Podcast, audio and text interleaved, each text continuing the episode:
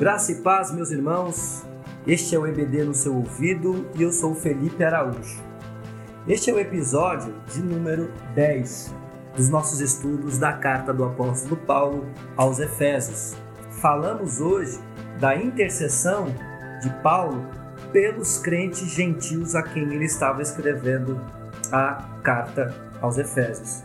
E irmãos, de verdade, meu coração ferveu e o coração do Wellington também, porque ele me disse: está realmente abençoador esse episódio.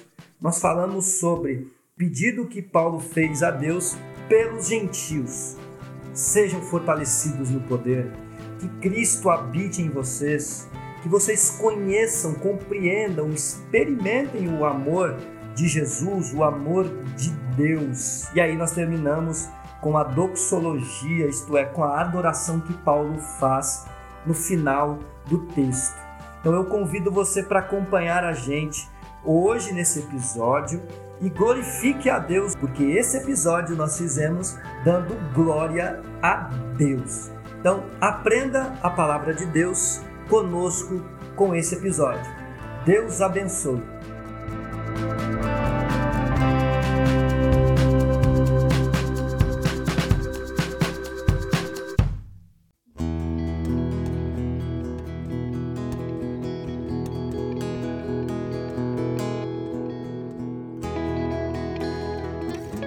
Wellington. A paz do Senhor, graças a Deus por mais uma oportunidade. O texto de hoje se encontra na carta aos Efésios, do versículo 14 ao versículo 21. Por essa razão eu me ponho de joelhos diante do Pai, de quem toda a família nos céus e na terra recebe o nome. Peço a Deus que, segundo a riqueza da sua glória, conceda a vocês que sejam fortalecidos com poder, mediante o seu Espírito no íntimo de cada um, e assim, pela fé, que Cristo habite no coração de vocês, estando vocês enraizados e alicerçados em amor. Isto para que, com todos os santos, vocês possam compreender qual é a largura, o comprimento, a altura e a profundidade e conhecer o amor de Cristo, que excede todo o entendimento, para que vocês fiquem cheios de toda a plenitude de Deus. Ora, aquele que é poderoso para fazer infinitamente mais do que tudo o que pedimos ou pensamos, conforme o seu poder que opera em nós, a ele seja a glória na Igreja e em Cristo Jesus, por todas as gerações, para todo o sempre. Amém.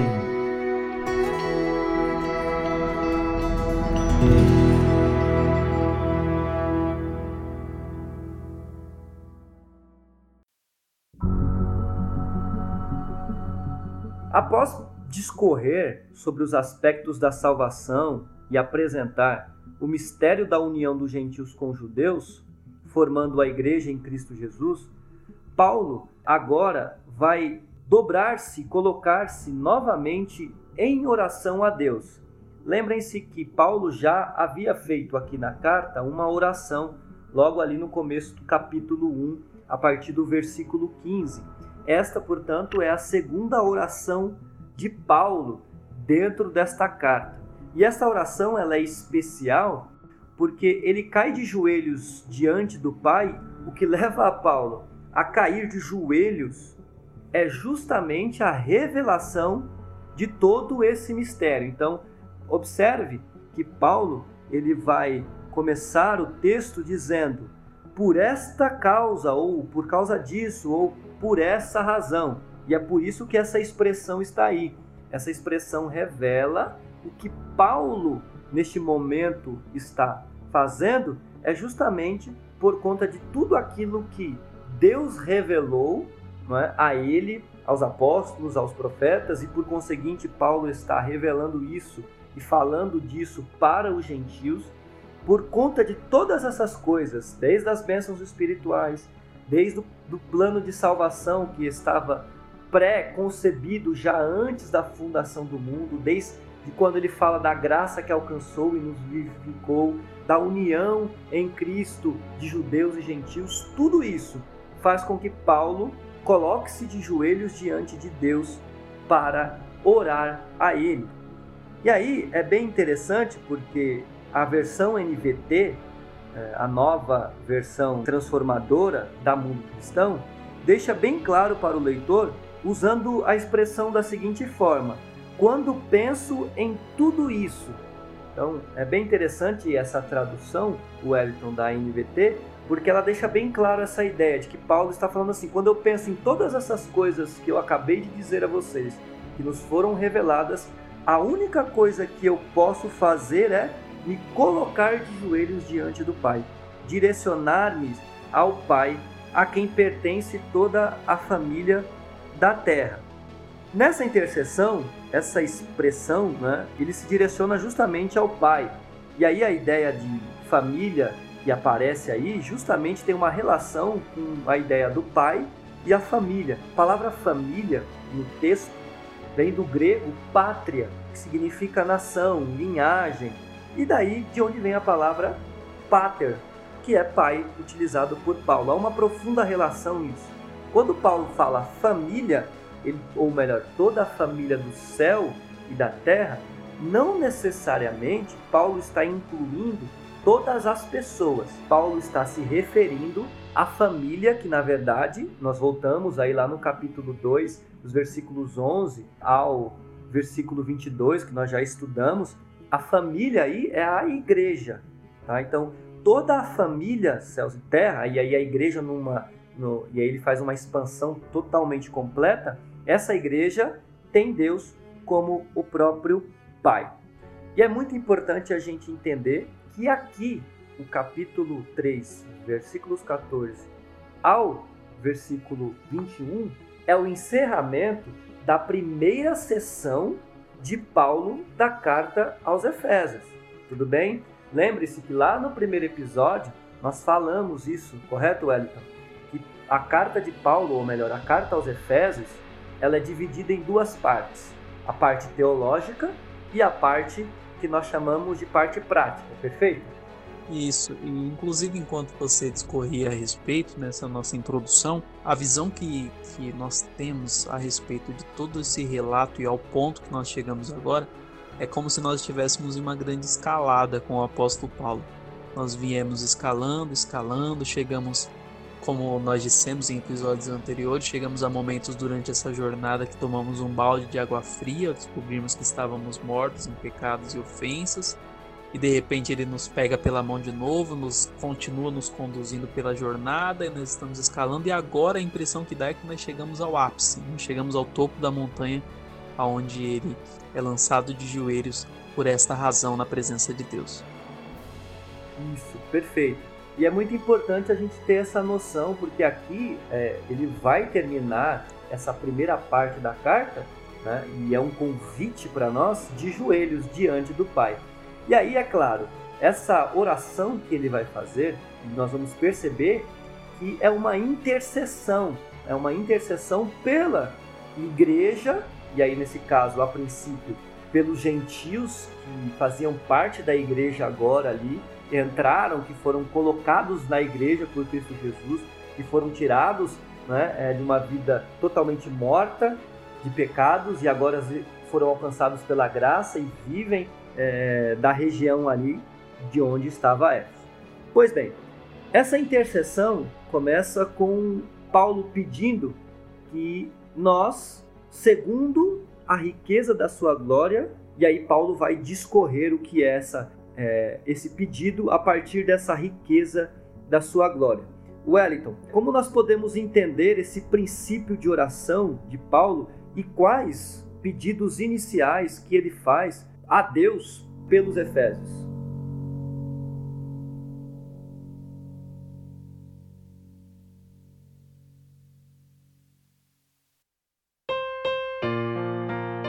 Muito bem. É digno de nota, Felipe, a gente destacar aqui o fato, as circunstâncias, né? Pelas quais, as circunstâncias em que ele estava, na verdade, enquanto ele orava. Nós falamos disso também nos episódios anteriores.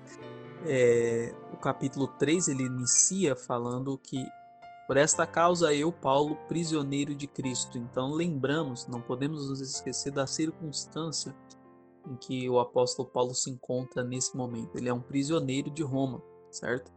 Ele está preso, apesar de uma prisão domiciliar, mas ele está preso. E faz, faz necessário a gente fazer aqui um, um devocional já. A verdade, a aula de hoje eu creio que nós vamos carregar muito nesse tom, né, Felipe, de devocional. É uma aula que ainda mais, sobretudo nós, crentes pentecostais, que olhamos para isso e não tem como o coração não ficar fervendo, não tem como olhar para uma oração como essa e o coração ele não se alegrar sobremaneira. Então Paulo ele está preso e apesar das, das circunstâncias, apesar da condição dele de prisioneiro, isso não o impede de se dobrar em joelhos na presença de Deus a condição dele de prisioneiro não bloqueia dele, não tira o direito dele de invocar ao Deus Altíssimo. E com isso nós pensamos que o poder da oração ele é tão imensurável que não há nada neste mundo que possa bloquear a oração de um crente. Não há nada na face da terra que possa conter a oração de um cristão. E respondendo ao que o Felipe disse, Paulo ele se coloca em oração e a principal causa pela qual ele, ele se lança, né, ele abre esta oração e ele inicia falando com os irmãos, intercedendo a Deus pela vida dos irmãos, uma oração intercessória, a fim de que esses irmãos eles sejam corroborados, como diz na, na nossa tradução revista e corrigida, né, que esses irmãos sejam corroborados com o poder do Espírito Santo. E aqui cabe uma explicação a respeito da palavra corroborados, que se encontra no capítulo 3 de Efésios e no verso 16, né, que nós estamos, que em traduções mais atuais nós vamos ter essa mesma palavra sendo interpretada como fortalecidos. Então, Paulo ele se coloca de joelhos pedindo a Deus que os irmãos sejam fortalecidos. E é interessante quando nós reforçamos, nós temos nos proposto a fazer um estudo do, da carta de, de, Paulo aos Efésios, um estudo minucioso, então eu não posso passar adiante a respeito deste ponto do início ainda do texto, ainda antes da, da expressão corroborados, quando Paulo ele se lança de joelhos, é, nós paramos para analisar a posição física em que ele está, de joelhos, ela não era tão usual entre os irmãos, entre os judeus. Eles, eles geralmente costumavam orar em pé. Na verdade, a Bíblia ela não coloca uma posição única indicada para orar. A posição do corpo ela não é algo essencial na oração, e sim a postura do espírito. Então, os judeus eles se colocavam em oração hum, na maioria das vezes eles tinham esse hábito de orar em pé. Haja vista lá aquela parábola do aquela história do fariseu e do publicano, quando diz que o fariseu, ou seja, um homem extremamente habituado com a liturgia, extremamente acostumado com todo o costume religioso, esse homem estava em pé fazendo a sua oração. Porém, a Bíblia ela também nos traz relatos de homens que se colocaram diante de Deus em oração. O que nós não podemos negar, que nós não podemos negar, é que o fato de Paulo colocar-se de joelhos indica uma posição de reverência, né? é, se coloca de joelhos como uma demonstração de profunda devoção e fervor, e principalmente de urgência na sua petição. Toda vez que a gente entra nessa discussão, a gente que está muito, inclusive com saudade dos ambientes de escola bíblica dominical, ambientes presenciais, lembrando que nós gravamos esses episódios durante o período de junho, julho de 2020, período de pandemia e estamos também de joelhos em oração, porém estamos vivendo uma época de isolamento social onde é, temos encontrado algumas limitações para reunir a igreja de forma presencial. Mas uma das expressões, um dos pontos, Felipe, você provavelmente já deve ter participado de debates na escola bíblica a respeito, onde o pessoal sempre comenta quando entra nesse assunto: ah, mas como é que foi que Jonas orou no ventre da baleia, né? Geralmente entra essa discussão aí porque a gente sempre fica se perguntando, poxa, no ventre da baleia não tinha como ele orar de joelho, será que foi de joelho? Não foi? Então, assim, A Bíblia não dá uma, uma posição única e específica é, para que o crente possa orar. O que é válido é a, é a posição do Espírito, né? E nem é normativa, né? Porque tem gente que acha que do, a pessoa que, por exemplo, já vi muitas pessoas fazerem críticas a, a irmãos que chegam e sentam e curvam a cabeça para orar, às vezes porque tem algum problema de saúde, ou às vezes porque é hábito mesmo. E eu já vi muita gente questionar essas pessoas como se dobrar os joelhos fosse uma normativa. É, como se o próprio Deus tivesse, não, vocês, se vocês não orarem de joelhos, eu não vou ouvir. E quantas pessoas dobram o joelho e faz aquela oração, a gente chama de oração é, miado de gato, né? Faz aquele, só aquele barulhinho, fala rapidinho e levanta. É Mudou é alguma coisa? Ou é seja, a posição em si, ela não necessariamente vai atingir o coração de Deus. O que atinge é justamente o seu espírito curvado, a sua alma não é quebrantada. Lembra que, se eu não me engano, Davi, no salmo, depois no salmo que ele revela, que ele fala sobre o pecado, ele fala: "Dai-me um espírito quebrantado". Ou seja, se o espírito não estiver quebrantado, é, você pode orar de joelho, em pé, a posição que você quiser, que não vai dar certo. Se você tiver com o espírito não é, quebrantado, é, e não que não, Deus não ouça a oração de quem não está com o espírito quebrantado. A diferença é que não, Deus não se comove né, com aquela oração, mas a oração do espírito quebrantado, Deus, com aí o tempo é com ele, né? Ele vai comover-se, comover-se não é chorar, tá bom? Comover-se é mover-se a favor de daquela pessoa que ora com o espírito quebrantado. Exato. Então, finalizando esse ponto aqui, concluindo, resumindo, para que fique muito claro o que nós estamos dizendo, nós não estamos invalidando um costume, né? Não podemos, temos que deixar isso claro, é um costume da igreja já há muito tempo de é, os irmãos na igreja é, atual a igreja se colocar em joelhos. Reforçamos e aprendemos que não era um costume dos judeus, os judeus tinham o hábito de orar em pé, certo?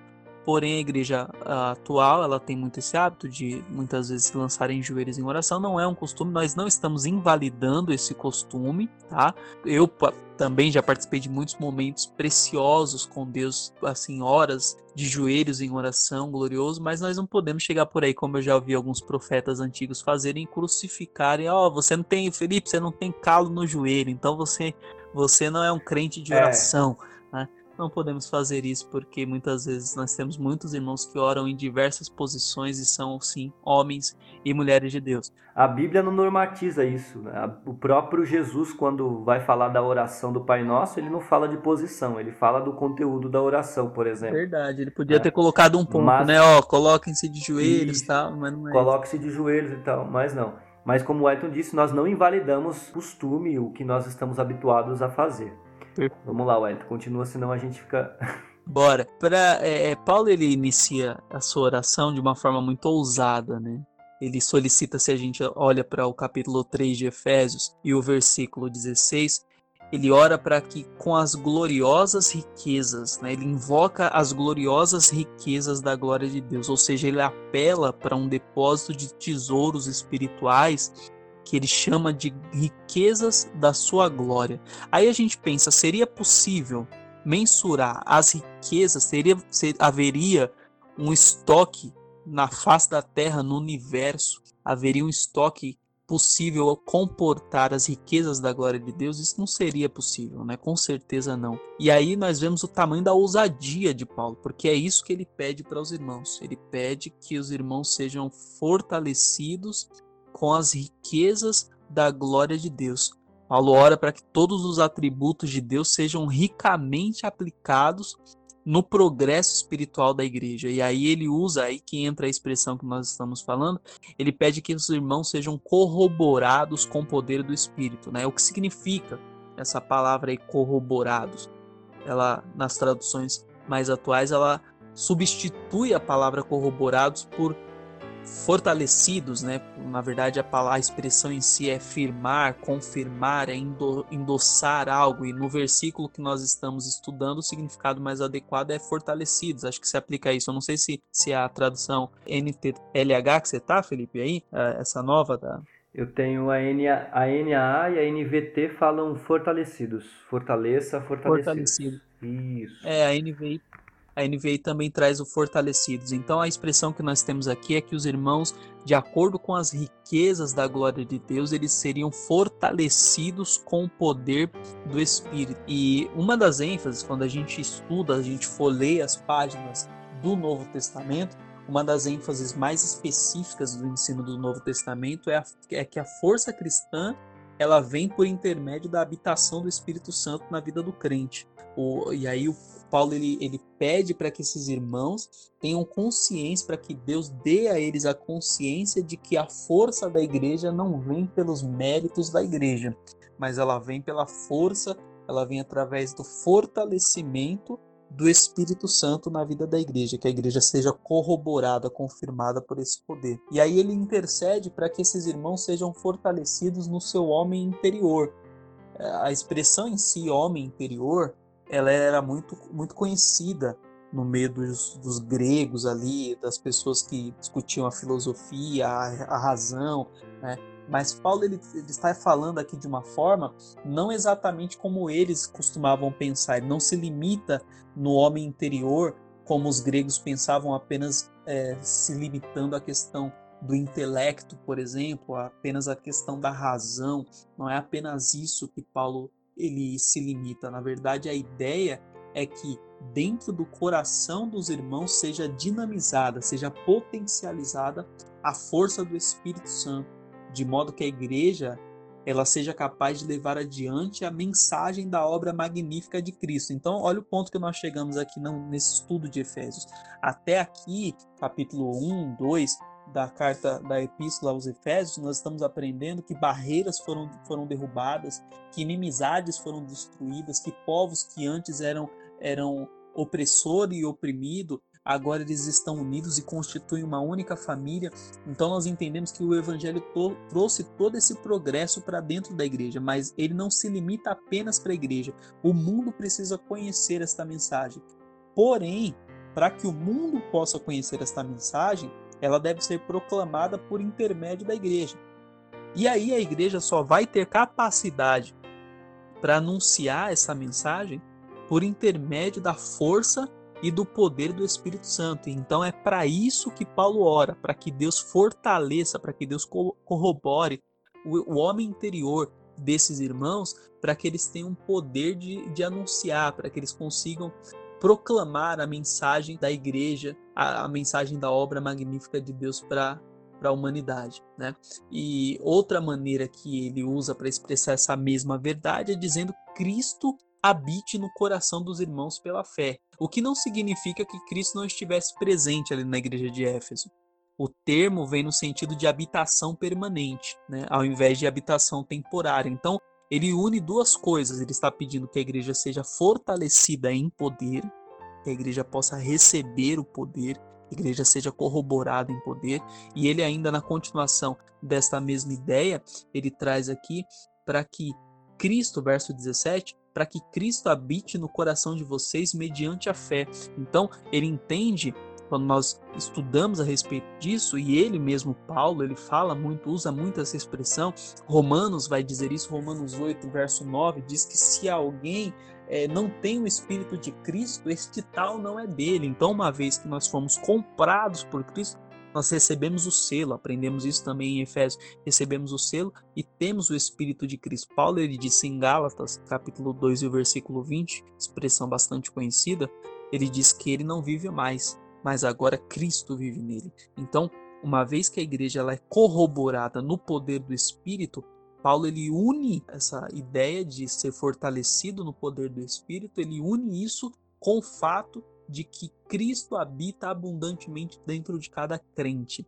Então, não há como nós dissociarmos essas duas ideias, elas estão é, unidas, elas estão ligadas o crente que é fortalecido pelo Espírito, ele automaticamente também está cheio, ele está preenchido de Cristo, ele tem em si a essência de Deus, a plenitude de Deus em si através de Cristo. E é interessante, como eu acabei de dizer, que isso não é algo temporário. Isso não é algo que se limita apenas ao momento que eu estou na igreja durante um culto. Isso não é algo que vem apenas no domingo à noite quando estou assistindo uma ministração. Isso é algo permanente. A presença de Cristo habita na vida do crente, habita na vida da igreja durante a segunda, terça-feira, quarta, enquanto o crente ele está no ambiente de trabalho, enquanto o crente está é, na escola, nas suas relações pessoais. A presença de Cristo é algo permanente na vida da igreja. É para isso que Paulo ora. Ele ora pedindo para que Deus ele fortaleça os irmãos e para que Cristo habite. E ele, ele, ele é muito enfático, Felipe, nessa questão, porque ele ora pedindo isso a Deus, tendo sem dúvida, tendo sem dúvida em mente muitas razões. Ele ora pedindo para que a igreja tenha esse poder do Espírito Santo e a presença de Cristo, porque ele sabe que se não for isso, a igreja pode esmorecer diante das, das tentações, diante das perseguições. Afinal de contas, a igreja sem o poder, sem o dínamos, sem a presença do Espírito, é uma igreja fraca. É uma igreja que não vai conseguir vencer os obstáculos. Paulo ora também sabendo que a igreja pode esmorecer diante das dificuldades, ele pede o poder do Espírito Santo por isso, mas ele ora também por outra razão. Ele ora para que a igreja seja fortalecida porque ele sabe que o inimigo é astuto, o inimigo, algo que a Bíblia ela nos ensina é que nós não podemos subestimar, nós não podemos, claro, supervalorizar o poder do inimigo, mas nós também não podemos subestimar o poder do inimigo. Então, se nós não estivermos fortalecidos no espírito, nós também seremos presas fáceis contra as armadilhas, as ciladas do inimigo.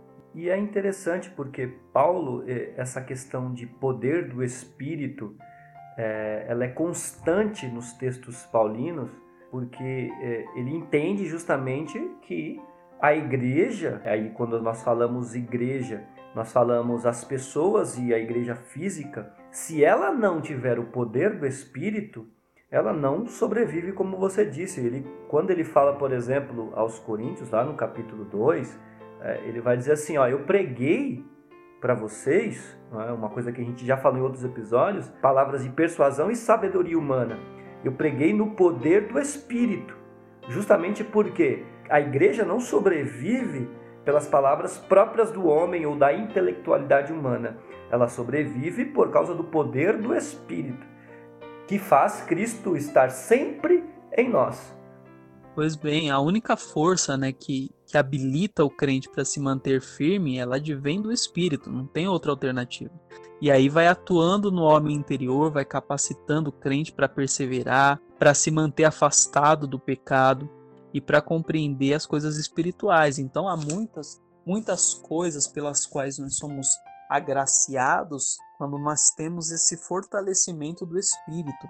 Com certeza, você, Felipe, você que nos ouve já deve ter ouvido uma, aquela historinha que no meio da luta da carne contra o espírito vai ser vencido aquele que estiver menos alimentado. Então, uma vez que nós temos a nossa, o nosso homem interior fraco, sem o poder do Espírito Santo, facilmente nós seremos vencidos pelas ciladas do pecado, pelas ciladas do mundo, pelas ofertas do diabo. O conteúdo da oração de Paulo é algo muito atual, ele é algo para nós. Ele foi é, Paulo intercede pelos irmãos de Efésios lá dois mil anos atrás, só que a oração se aplica para nós hoje. Essa intercessão ela é uma realidade para nós hoje. Nós precisamos que Deus abra para nós as portas do seu depósito de glória e derrame sobre nós o poder do seu Espírito e nos fortaleça no nosso, no nosso homem interior e Cristo habite abundantemente em nós. Porque através disso, né, através de termos esse poder e a presença na nossa vida, da presença de Cristo de forma permanente, aí sim nós vamos conseguir experimentar sabedoria, graça, inspiração da parte de Deus, misericórdia e acima de tudo nós vamos experimentar o que? Tema central que Paulo ele vai discorrendo em cima disso. Nós vamos experimentar e vamos conseguir também transmitir ao mundo o amor, o amor de Cristo, o amor de Deus. E isso nós só vamos conseguir fazer através da presença permanente de Cristo em nós e do poder de Deus na nossa vida, o poder do Espírito Santo. E aí Paulo ele prossegue esse raciocínio falando a respeito do tema que para nós é algo maravilhoso a dimensão, ele tenta mensurar né, a dimensão do amor de Deus, falando que nós estamos arraigados e fundados nesse amor de Deus, né, Felipe?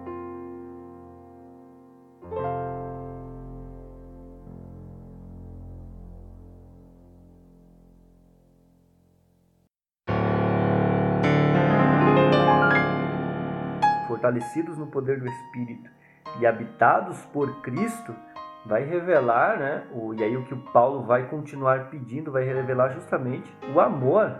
E Paulo vai discorrer a respeito disso, ou melhor, vai pedir isso a Deus né, e mostrar como é, o poder de Deus, a princípio, o fortalecimento do Espírito, a princípio, e a habitação de Cristo vai se manifestar em nós. E é bem interessante porque é, a gente está tentando aqui, é, olhando o texto, mas a gente não, embora nós estamos separando, segmentando o texto em si para torná-lo didático e, e para que a gente entenda e a gente faça, e como disse o Wellington no começo, esse episódio vai ser talvez mais devocional do que propriamente técnico e teológico, porque até porque é uma oração e, e uma oração é um devocional.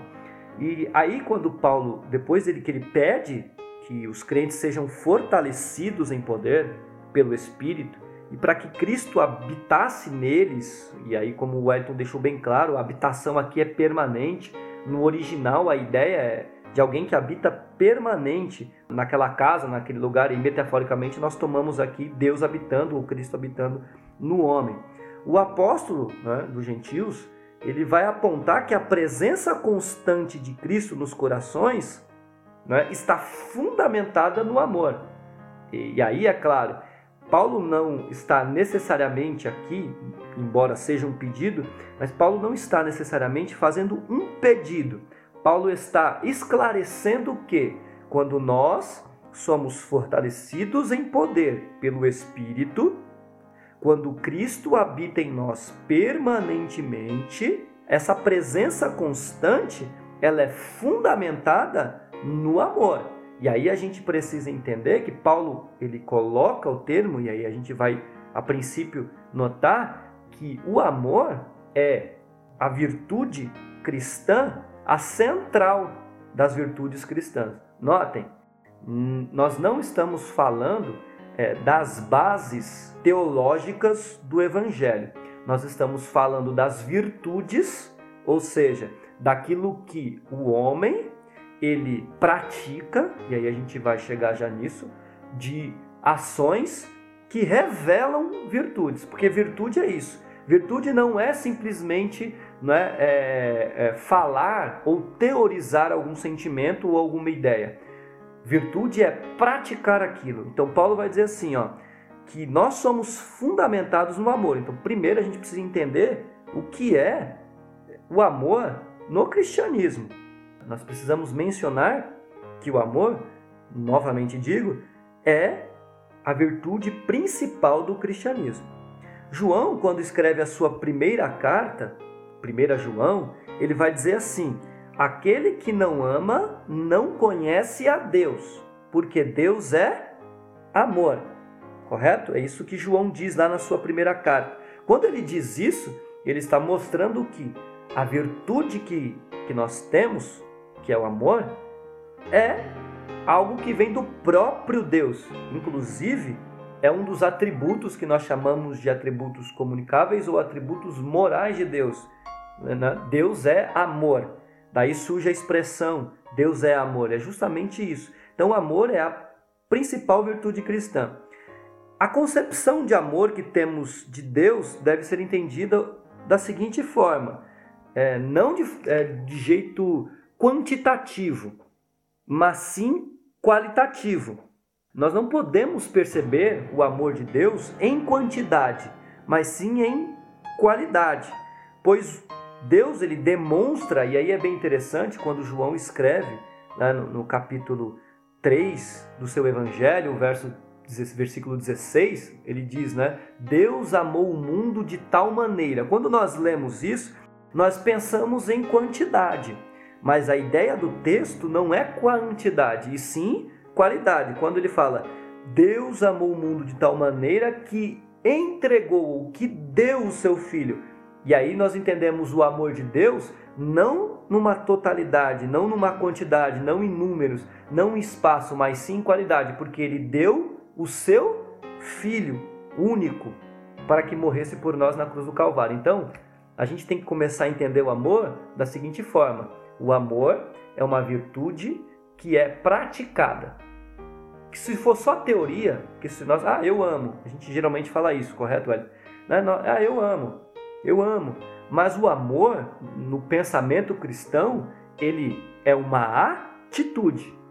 Porque quando nós falamos Deus é amor, nós nos voltamos ao que Deus fez por nós, que foi entregar, ter uma atitude de entregar o seu filho para morrer por nós. Por isso, o amor no cristianismo, a ideia dele é qualitativo e não em quantidade. E não em quantas vezes a gente diz, como por exemplo, quando ama a Deus ou ama uma pessoa, mas sim, sim em qualidade. O quanto nós fazemos por Deus e por essa pessoa.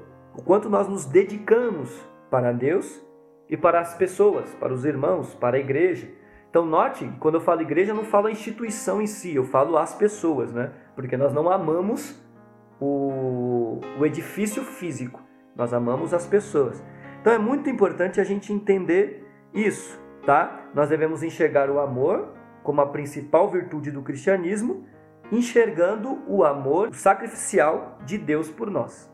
E, e, é interessante essa questão que você disse, como o amor sendo a base central do Evangelho. Eu me lembrei de um texto de Mateus 22, quando o próprio Jesus ele enfatiza essa ideia, né? Ele está ali resumindo a lei, ele diz: é, ame o Senhor teu Deus, aquilo que a gente conhece, né? Ame o Senhor teu Deus com todo o teu coração, toda a tua alma, tal. E aí ele vem o segundo mandamento, é amar o teu semelhante como a ti mesmo. E aí no verso 40, Mateus 22, verso 40, ele diz assim: Desses dois mandamentos dependem toda a lei. Então o próprio Jesus endossa essa ideia de que o amor é a base central de toda a lei, ou seja, todos os demais mandamentos e ordenanças, eles vão tramitar, eles vão transitar em torno dessa, dessa central, que é o amor. Isso. E é por isso nós dizemos que é a virtude principal, porque na lei e nos mandamentos que nos indicam as práticas que nós devemos ter, né? ela justamente se resume no amor, amar a Deus e amar ao próximo. Mas Jesus, o ele vai mais além em João. É, ele vai bem mais além em João. Eu gosto do texto de João, no capítulo 13, dos versículos 34 a 35. João vai registrar o que Jesus diz lá no capítulo 13, assim, ó. Eu lhes dou um novo mandamento, que vocês amem uns aos outros, assim como eu os amei, que também vocês amem uns aos outros.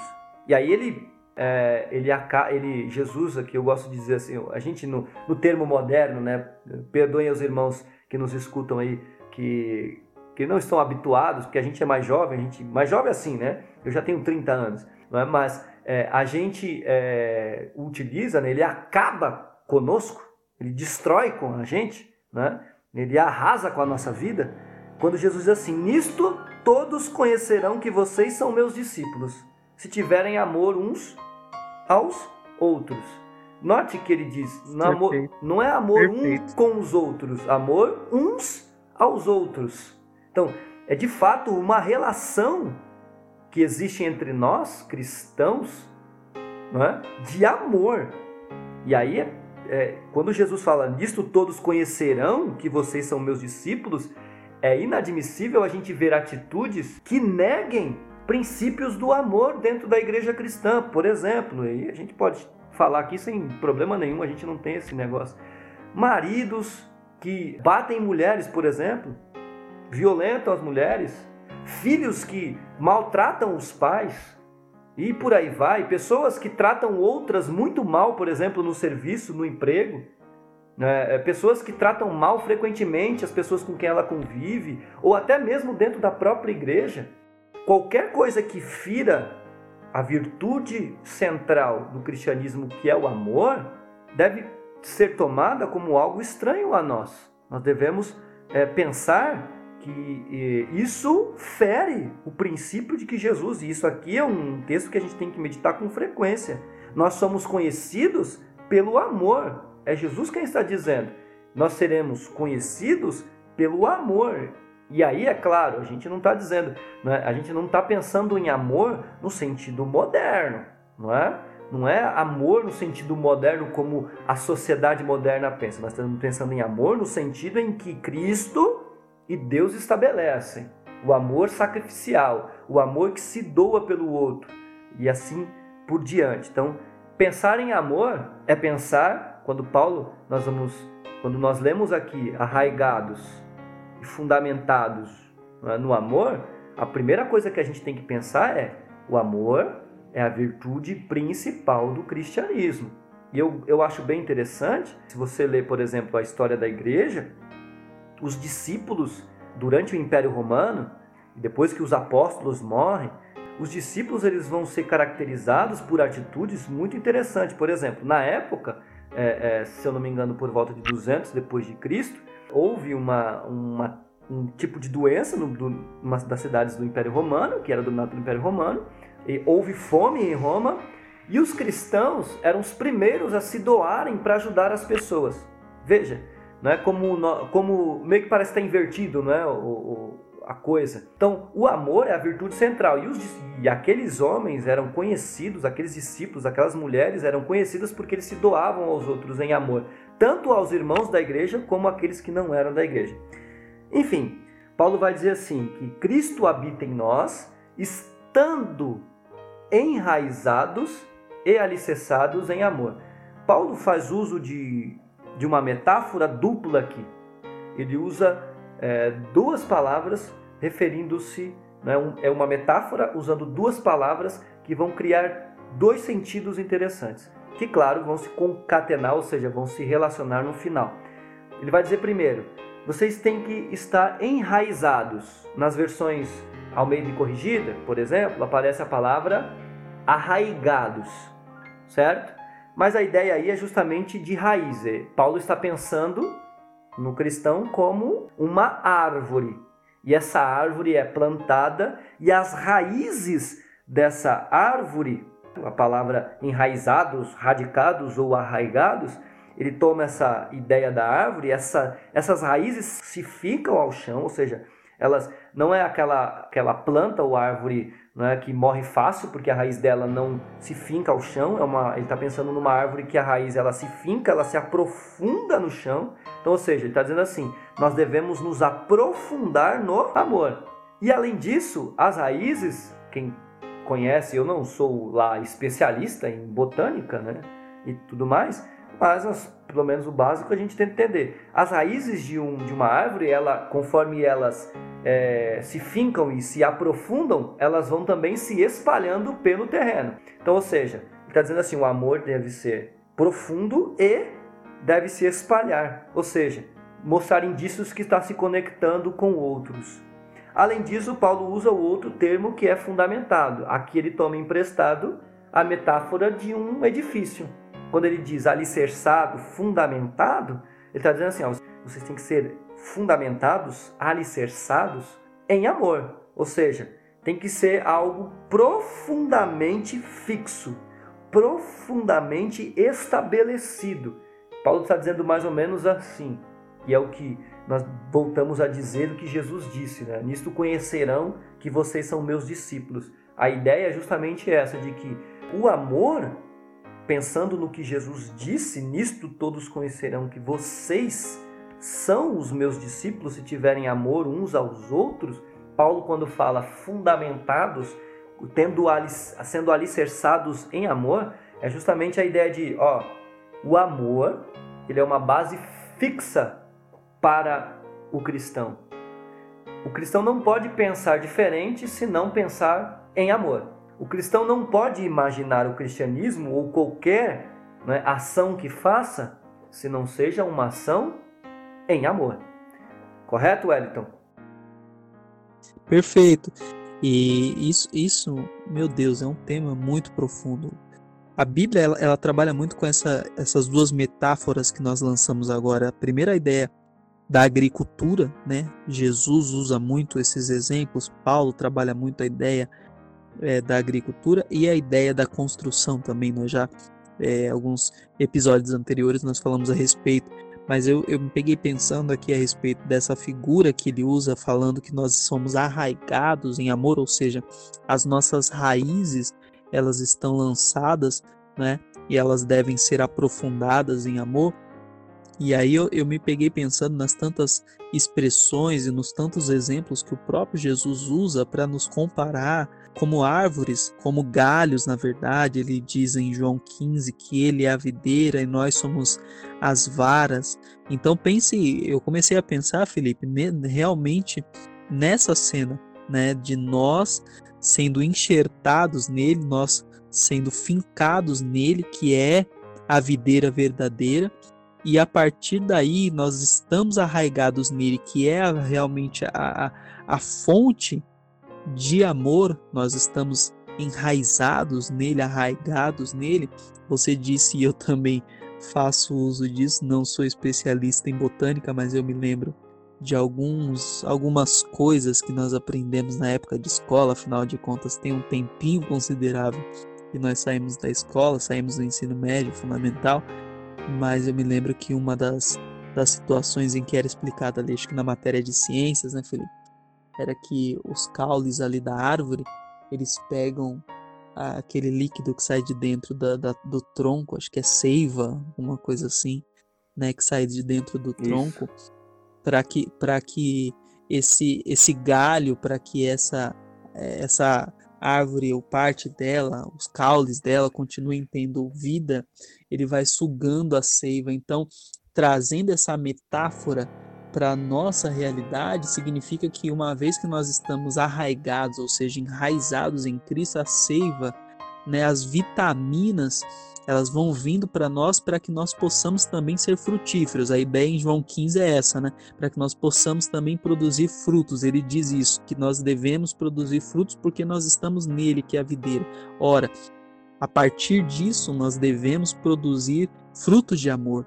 Né? A igreja precisa produzir frutos de amor. Como você disse, o que caracteriza um cristão é se nós amarmos uns aos outros. Né? Então, estando arraigados em Cristo, estamos recebendo essas vitaminas e estamos, devemos produzir amor. E é muito importante né, a gente destacar essa questão do amor e a gente precisa se lembrar constantemente, sobretudo agora, neste momento é, que a igreja vive, nesses tempos em que a igreja vive, nós temos que lembrar que Paulo ele, ele faz questão de ficar lembrando isso constantemente. Capítulo 13, né, por exemplo, de 1 Coríntios, ele vai fazer ali toda uma descrição a respeito disso, ele vai né, colocar ali o amor né, como sendo uma base, inclusive o amor, né, ele tem supremacia a qualquer dom, e Paulo coloca isso né, quando ele termina lá o capítulo 12. Eu tenho uma coisa muito melhor para falar para vocês.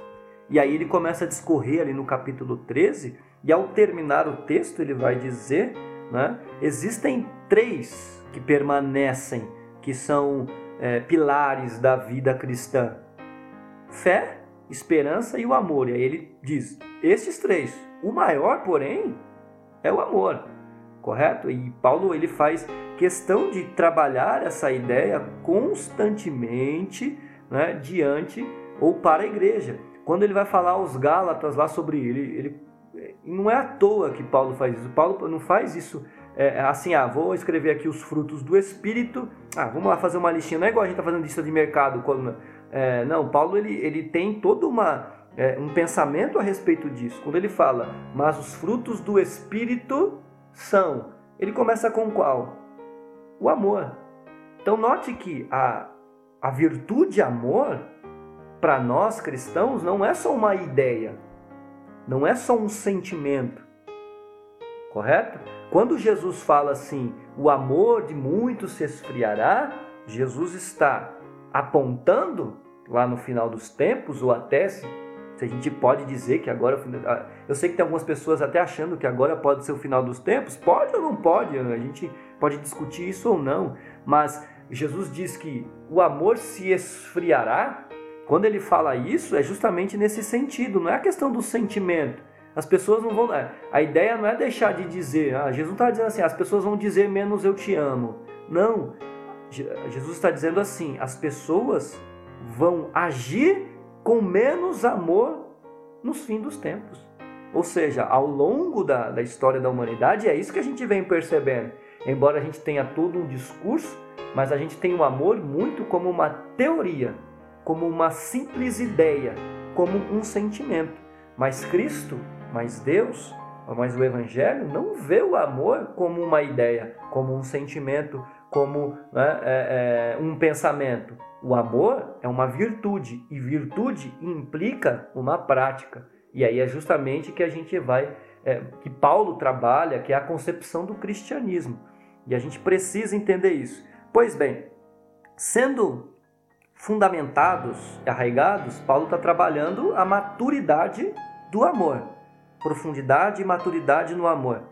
É, e aí é bem interessante porque é preciso profundidade, maturidade para que, e aí Paulo vai fazer isso, é bem interessante o, verso, o versículo, né?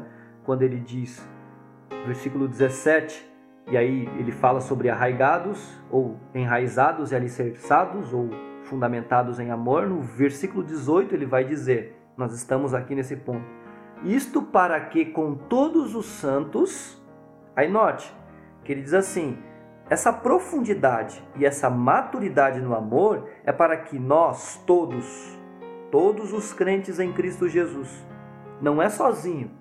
Veja, é, não é individualizado, não é uma coisa, né, é, nós possamos dizer que é pessoal. Paulo, quando ele diz, nós precisamos estar arraigados, fundamentados, enraizados, alicerçados no amor, para que com todos os santos, com todos os irmãos, com todas as irmãs, com todos os crentes em Cristo Jesus, nós possamos compreender a expansão do amor de Cristo.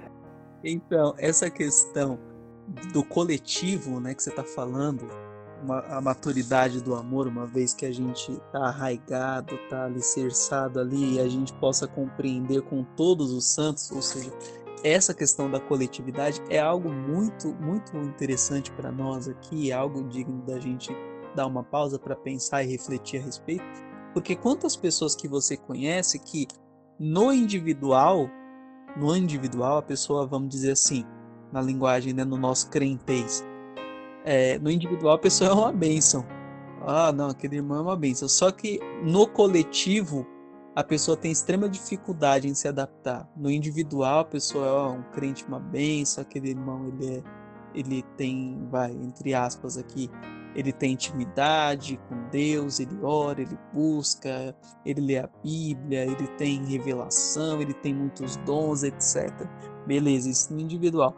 Agora, quando você coloca esse irmão para trabalhar no coletivo, qualquer coisa que, que envolva coletivo, a pessoa tem dificuldade. Então, o que Paulo está dizendo aqui que uma vez que a gente atinge maturidade espiritual, a gente está arraigado, fundamentado, estruturado em amor, nós vamos compreender com todos os santos, ou seja, vai ser trabalhado em nós, nós vamos amadurecer no coletivo, não é? E Paulo trabalha isso em todas as suas epístolas, a questão do coletivo, não do individual, certo?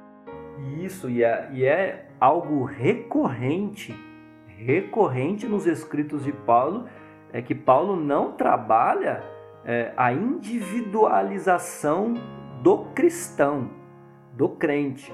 Não, é, nós não podemos pensar o evangelho individualizado. Paulo vai trabalhar e é recorrente nós lermos todas as cartas que Paulo escreve é recorrente que Paulo trabalha a coletividade, né, para usar esse termo, né, o, o ajuntamento com todos, né, todas as pessoas. Então, para entender a expansão, e aí que Paulo fala aí, para que vocês possam compreender a largura, o comprimento, a altura, a profundidade, Paulo, quando ele fala, ele fala isso, é, essa expansão do amor, não é para que a gente saiba né, o tamanho, como eu já disse lá, nós não pensamos o amor de Deus em é, é, quantidade, mas em qualidade. Paulo está aqui é, fazendo uso é, de uma linguagem totalmente que nos faz perceber que essa expansão do amor de Cristo ela só pode ser compreendida quando nós, quando os cristãos, quando os crentes em Cristo Jesus, todos, todos os crentes em Cristo, estão em comum E aí, em comum, é, tem gente que precisa entender, tem coisa que a gente precisa repetir, que parece, né? A gente parece o escritor aos hebreus escrevendo aos hebreus, né? A gente tem que, a gente tem que ficar aqui na base, mas tem gente que precisa entender. Quando nós falamos comum, não é que todo mundo tem que ser igual.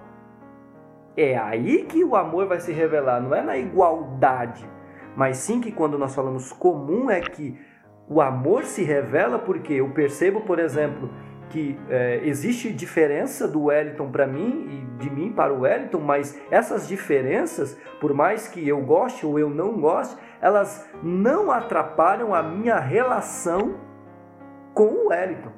É justamente essa ideia. E o amor começa justamente nesse ponto, ou pelo menos deveria começar nesse ponto. Mas vamos seguir aqui, que senão a gente passa aqui de uma hora e vai ficar duas horas falando. Não é? Porque o assunto realmente é bom, o assunto é realmente poderoso assim. Então é preciso mencionar que o amor ele é coletivo. Para você compreender a expansão, quando fala compreender, é, não é você chegar à conclusão total e saber o que é, mas compreender é aqui a ideia, Wellington, é de experimentar. A ideia não é de compreender né, intelectualmente. Quando ele diz possam compreender, quando Paulo diz isso, possam compreender, a ideia não é compreender intelectualmente, fazer uma tese, né, e nada contra, é, porque eu, eu, sou estudioso, uma tese de, de, de, doutorado, de mestrado sobre isso. Não, não é. Paulo está falando aqui sobre a questão do amor experimental. Essa compreensão está na relação com o outro. João vai ajudar-nos com isso lá no capítulo 4 para a gente entender isso, né? Ele vai dizer assim: Nós amamos porque Ele nos amou primeiro. Se alguém disser amo a Deus, mas odiar o seu irmão, isso é mentiroso. Pois quem não ama o seu irmão, a quem vê, não pode amar a Deus a quem não vê. E o mandamento que dele temos é este: quem ama a Deus, que ame também o seu irmão. Ou seja, o amor, essa compreensão não é intelectual, ela é experimental. É, o comentarista Francis Fawkes ele vai nos dizer isso é, de forma bem interessante. É? O amor não é, não se trata de uma busca intelectual, mas uma questão, abre aspas, de experiência prática, uma convivência em amor, o que não é algo fácil. Não pretendemos dar explicações detalhadas para os significados da largura, o comprimento, a altura, a profundidade, mas sentir com o coração, mente e intuição as inúmeras dimensões ao amor e trabalhar para tecer aquele amor em toda a contextura da vida. Olha que comentário. Então, ou seja, o amor não, não é uma busca de entender e compreender intelectual. Ela é uma experiência prática que move o coração, que move a mente, que move a intuição e trabalha em toda a contextura. Contextura ele quer dizer em toda é, amplitude da nossa vida.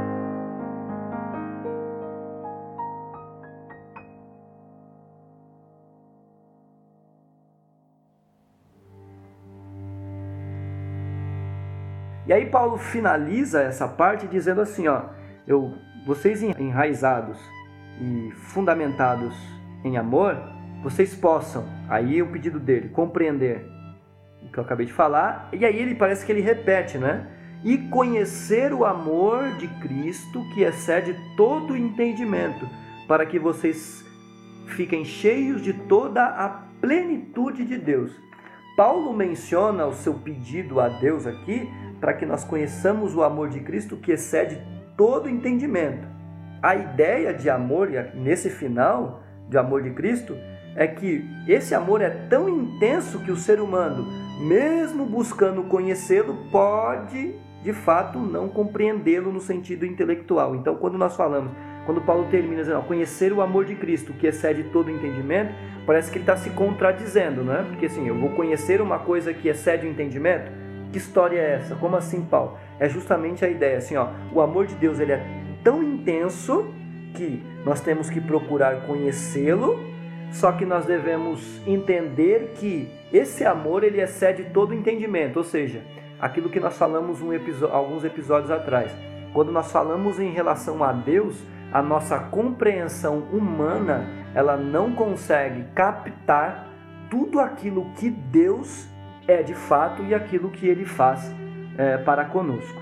E aí nós somos cheios da plenitude de Deus. A ideia não é ser é, divinizado ou virar um santo. A ideia aqui, ser cheio da plenitude de Deus, parece ter mais a ver com o que ele fala lá no começo: ser fortalecido com poder e habitado por Cristo.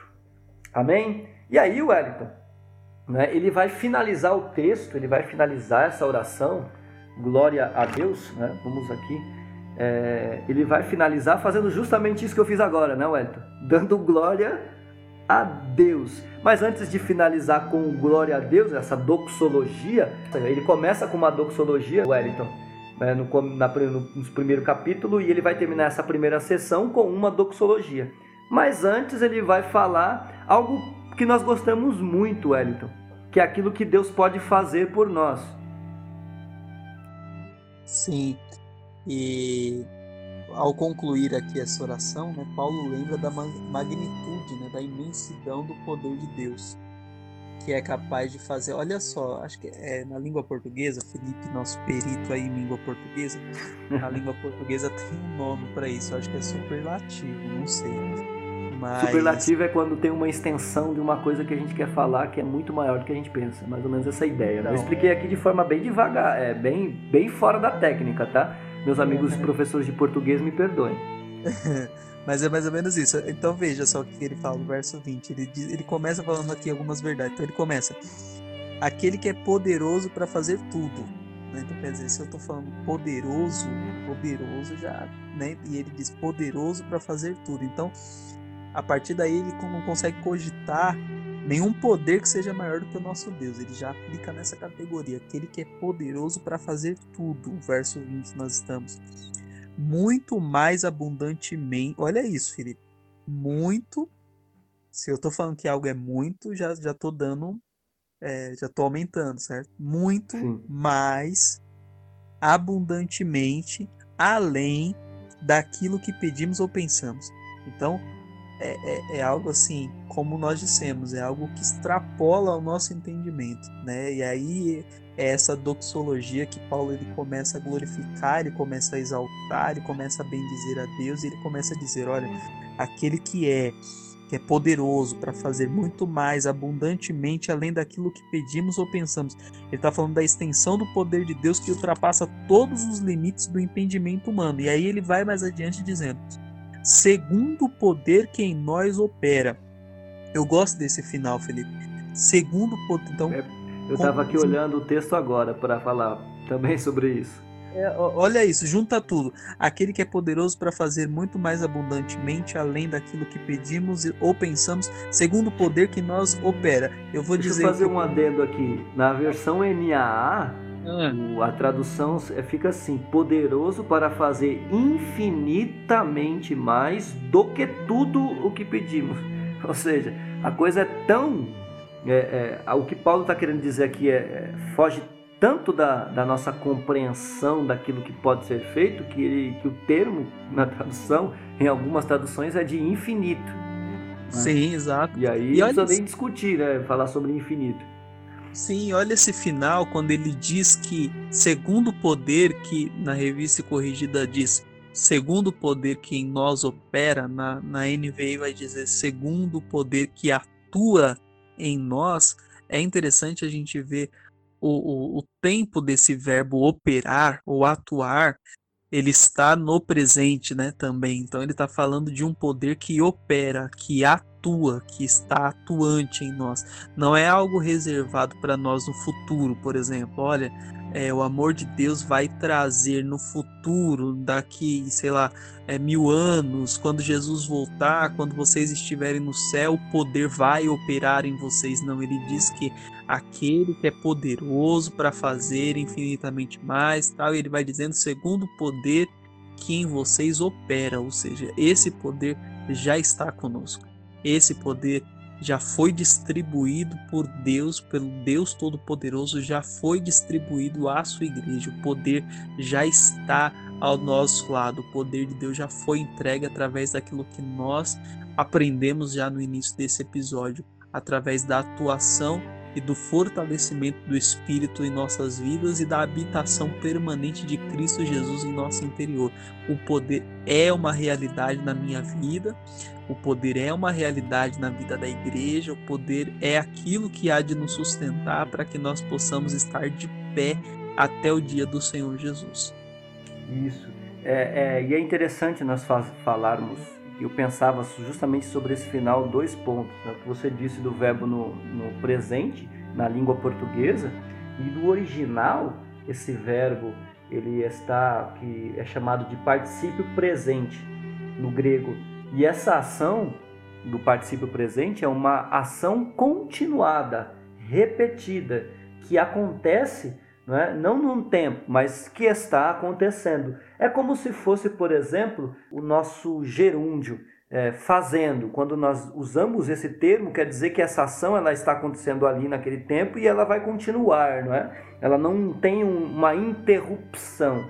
Essa é a ideia. Mais ou menos, é óbvio que quem, se alguém é mais especialista do que eu nos originais, pode é, até ou confirmar ou dizer, não, Felipe, você está totalmente errado. Mas pelo menos eu pensando aqui, essa é a ideia, a ideia de que é uma coisa que acontece continuamente. E outra coisa que eu acho importante nesse texto é que ele faz assim, ó, esse poder é infinito, esse poder é abundante, esse poder vai além daquilo que a gente pode imaginar, né? É, e faz muito mais do que a gente pensa ou pede. E é interessante que o texto a gente tem que pensar que pede ou pensa de acordo com a oração de Paulo.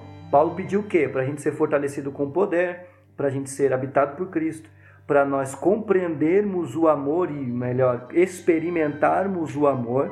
Então, quando Paulo termina a oração, ele está pensando nisso, nessa ideia. Ó, eu pedi isso, mas Deus ele é muito mais poderoso para fazer muito mais do que eu pedi para vocês ou do que eu estou pensando e é muito mais poderoso para fazer o que vocês pedem ou o que vocês pensam. E aí ele diz assim: esse poder que é infinito opera em vocês. Mas veja só, um dos salmos vai dizer assim: o que é o homem para que olhe para nós? Né? Fazendo aqui uma, é, uma paráfrase do texto, né? ou seja, usando as minhas palavras para o salmo. O que é o homem para que você olhe para ele? E aí Paulo está dizendo aqui: esse poder infinito e aí eu penso, o que sou eu? Quem sou eu? O que sou eu? Né? Eu sou do pó, eu nasci do pó, eu sou pó. Para que esse poder opere em nós. E aí a gente não precisa nem falar mais nada. Paulo vai, ah, eu nem, a gente nem vai falar mais nada, vai. Paulo vai. Temos esse, temos esse tesouro em vasos de barro para que a excelência isso. do poder seja de Deus, não nossa. Isso aí. Não nosso, é perfeito. E, a gente, e aí a gente vai terminar com o que Paulo diz aqui no versículo 21. É só assim que a gente pode terminar hoje esse episódio certo? A Ele seja a glória na Igreja e em Cristo Jesus por todas as gerações, para todos sempre. Amém. Amém.